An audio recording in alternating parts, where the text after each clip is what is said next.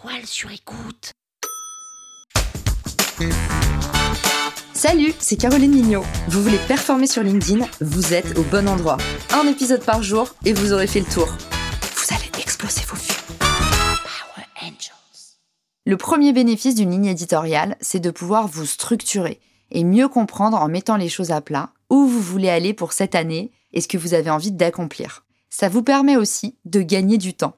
Évidemment, la ligne éditoriale, en vous permettant de vous structurer, va vous permettre d'y voir plus clair et de pouvoir bah, automatiser, processiser certaines choses, ce que vous ne pouvez pas faire si vous êtes toujours en dernière minute.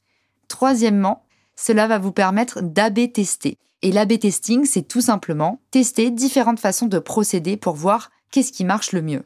Aujourd'hui, si vous avez une ligne éditoriale bien définie, l'AB testing va être facile puisque vous allez avoir la structure de poster sur les mêmes sujets à des jours à peu près fixes. Ce sont les conditions idéales pour faire un test. Si vous postez un petit peu n'importe quoi sur 1000 sujets divers et de façon non suivie, vous allez avoir beaucoup de mal à tester des choses. La clé d'un bon test, c'est de changer uniquement une variante. Typiquement, si vous postez tous les jours à la même heure des contenus qui sont sur des thèmes différents, eh bien, au bout d'un mois, vous allez pouvoir vous dire, OK, telle thématique fonctionne le mieux. Parce que comme j'ai posté dans les mêmes conditions, bah, je suis capable d'y voir un petit peu plus clair sur ce qu'attend mon audience ou pas. En termes d'inconvénients, c'est vrai que créer une ligne éditoriale, eh ben, ça impose de devoir réfléchir. Et souvent, on n'a pas très envie de se confronter à la réalité de son persona, à la réalité de ses objectifs, parce qu'on a peur de ne pas les atteindre. Mais vous voilez la face comme ça, ça fait que au final, vous perdez beaucoup de temps, vous perdez beaucoup d'énergie, et puis surtout, vous vous asseyez sur vos meilleures chances de résultats. Vous vous asseyez sur votre succès.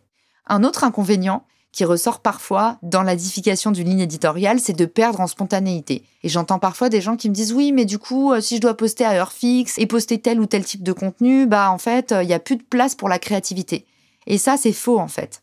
Cette ligne éditoriale, c'est pas un dogme. L'idée, c'est pas de vous contraindre, au contraire, c'est de vous amener la structure pour que vous ayez plus de temps pour créer. Donc, s'il faut qu'une fois par semaine, vous vous disiez, bah, je laisse un poste de libre pour pouvoir réagir à une actualité brûlante. Typiquement, j'accompagnais sur LinkedIn l'agence Extrême et eux me disaient, bah, en fait, souvent, le problème, c'est qu'on a tout d'un coup une campagne à relayer, on ne sait pas très bien quand ça tombe. Et bien, votre ligne éditoriale, potentiellement, vous pouvez vous dire que vous avez un poste coulissant par semaine qui reste libre au cas où il y a une urgence de dernière minute. Vous l'avez compris, la ligne éditoriale, c'est ce que vous en faites, et puis surtout, il faut pas tout prendre pour argent comptant. Aujourd'hui, l'idée d'une ligne éditoriale, c'est un fil d'Ariane pour vous permettre de ne pas perdre de vue votre objectif principal, et non pas une contrainte ou un dogme. La toile sur écoute.